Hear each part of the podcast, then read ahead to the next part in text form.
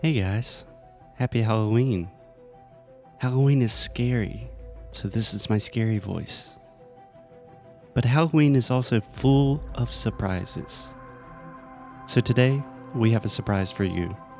We are opening five spaces, yes, just five spaces in our Sound School course. So if you like this show and you are serious about improving your English, now is the time to do it.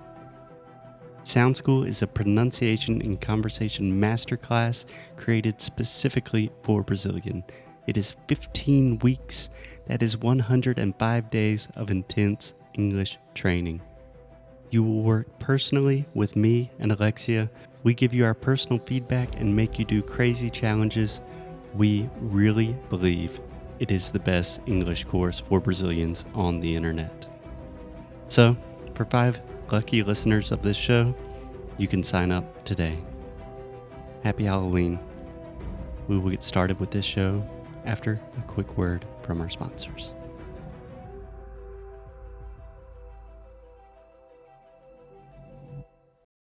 Peraí. Ready? We have to do a Cambly ad. Let's do it live. Let's do it live. Seriously? yes, let's do a Cambly ad live. Live on the air. Today we have Foster Hodge and Alexia Souza, and they are from English Núcleo Rádio, and they are promoting Cambly. I'm frozen right now. Alexia can't speak. Hey guys, if you want to speak with the native speakers with the most flexible options, literally you can speak to professional professors that speak English that are nice people. They're not scary.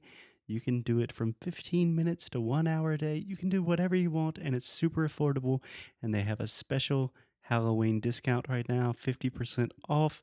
Prices start, I think, at 80 reais a month. It's awesome. Or you can just use the promo code Cru to get your first class for free. Go to Cambly.com or download the Cambly app on your iPhone or your Android. Alexia, did I do a good job? yes, great job. Woo! Well done. Okay, let's get on with the show. Oi, fala aí pessoal, bom dia. Você está escutando o Inglês no Inglês no Rádio. I am your host, Foster Hodge. This is your daily dose of English.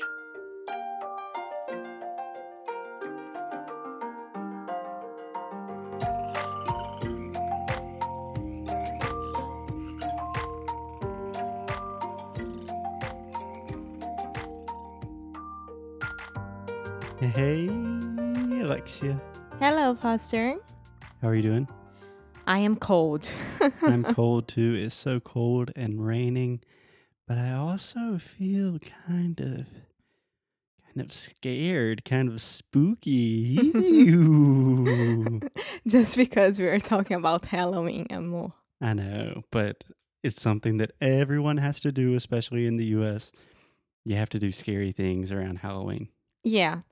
Well, if we can start talking about it, I remember that fake guy next to your house during Halloween last year.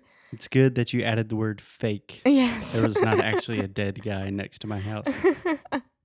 I was so scared about it. Yeah, I remember that. So on a street close to my house, there was a just a costume of kind of like a goblin or someone that looked like a dead person against a tree. Goblin? A goblin is a type of monster. It's like a ghost. Okay. Zombie? Not, not a monster. It's not a z- zombie. It could be. I'm sorry. Yeah, but a ghost, a, a zombie. Okay. These are all things that don't actually exist in real life. Who or knows? do they? Who knows? anyway, there was kind of a pretend dead guy near my house. So perfect. Obviously, I w- was just like, oh, Halloween, did not even think about it. I was driving, and Alexia grabs my arm and goes, I'm a. I was so scared because it was like at night and you could see because it's a house right on the corner of the street Mhm. So there is a stop sign in front of this house. So at night, night you have your lights on, right? Because you have to see the road. yeah, yeah. And then it was at night, and we had our lights on, and the lights were like directly to this dead guy. They were shining on the dead guy. I was, it was ridiculous. Yeah. I would say, Alexia, you are a person that gets scared relatively easily. Yes. I don't like terror movies or terror stories or Yeah. those kind of games that you had to go to the bathroom all by yourself, close the door, uh, turn off the lights, and uh, do the, the, the Wait, three wait, knocks on the mirror and say, Oh, Bloody Mary. I Yeah. hate that. I was thinking, what kind of game are people making you play where you go to the bathroom, turn off the lights, and lock the door? that. That sounds like a very bad game. Yeah, so in general, Alexia, I think in the US we say horror for horror films, horror stories, not terror. Yeah, but it's very horrible. It's not only horror, it's terror. É um terror dentro de mim. I would say that horror is actually more strong than Really? terror. Yeah. Okay. I think most of my students avoid this word because it's hard to say, and I think you are too right now. Horror. Horror. Perfect. Thank you. So horror film. Ha. Horror. Nice. Horror film. Horror movie. Yeah. Horror story. I can't continue saying horror just because I'm pretty good on that. I'm pretty good at that. Sorry. Add that. Pretty good at saying horror, pretty bad at prepositions. yeah. So, so, okay. First of all, Halloween. In Brazil, we don't and we do have this. How do I say that? This um, tradition. tradition. Yeah. So like we do have that more with our English schools or with friends when you are older, but honestly when I was younger, I have never do it like around my street just because it was Halloween. Yeah. I don't know about other countries. When I was teaching in Spain, they celebrated Halloween, and the Spanish kids did a fantastic, fantastic job uh, with their costumes. It was amazing. But it- that In was England also there is. that was also a bilingual school. So I don't know exactly where they have Halloween, where they Canada, United States, England. I don't. Made So you my think research. it's only an English-speaking country thing? I made my research. I did my ah, research. Oh, I did my research. Yeah. Yeah. Good try. Okay. Well, I am a an American. I have oh, Really? celebrated Halloween. For those of you who don't know by now, I'm from the US, originally from South Carolina, which means I've celebrated or at least participated in Halloween events for approximately exactly 28 years now. Yes, and last year it was my first Halloween outside Brazil, and I was so excited about it.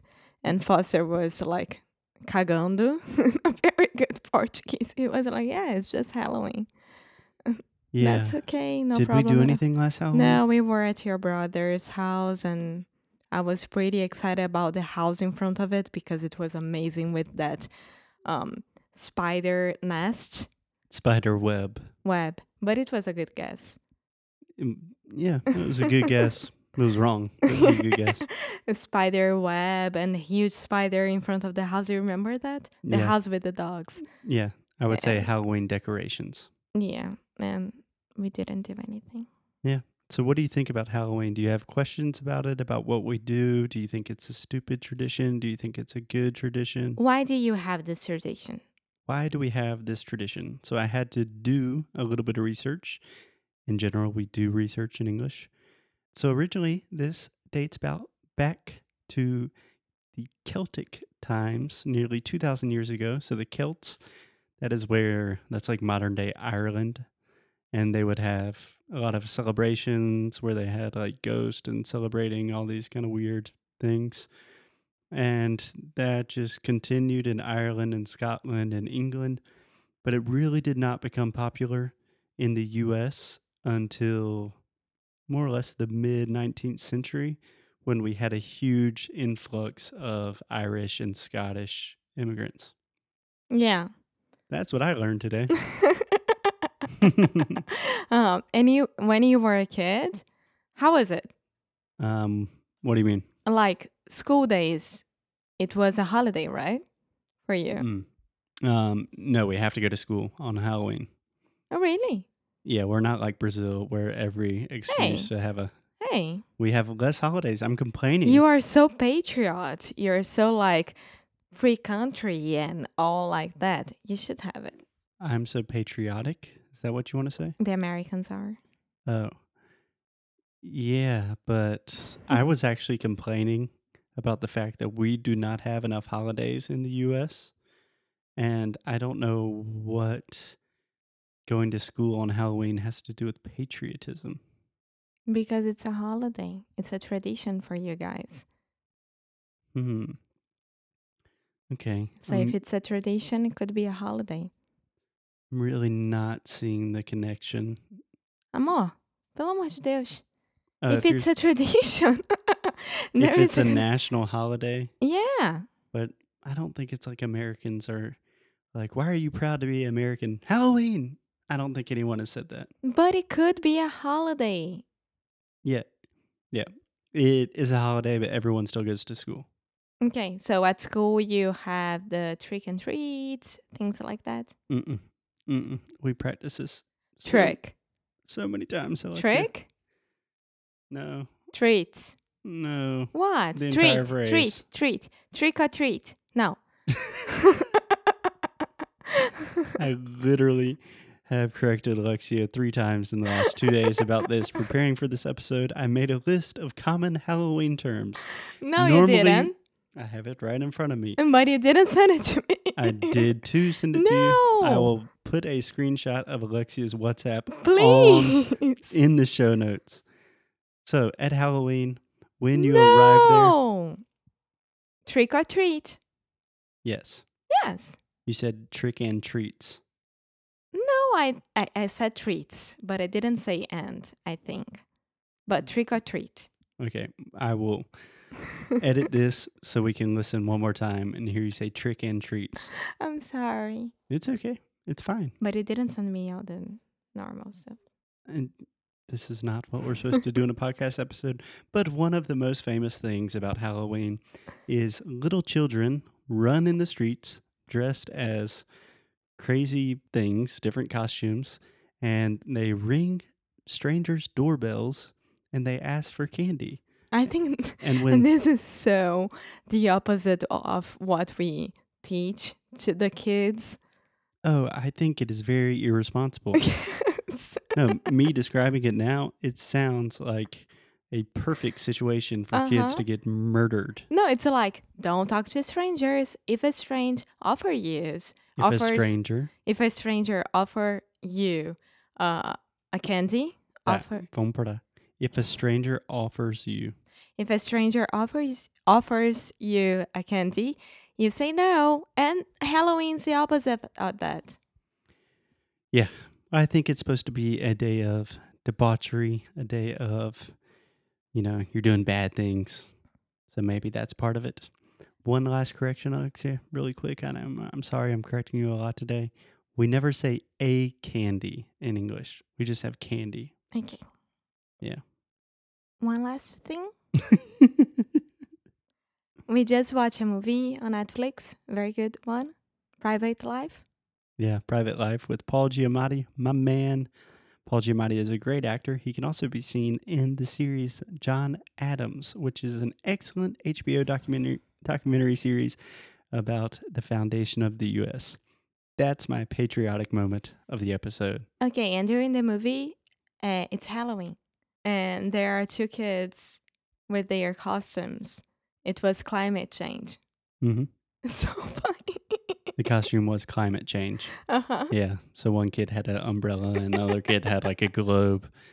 And it was really funny. Yeah. because he was like, "What are you guys supposed to be?" And they're like, "Climate change." like it's supposed to be the scariest thing, which in reality it probably is one of the scariest things facing humanity. On that note, have a happy Halloween, guys, and we'll talk to you soon. Bye. Bye.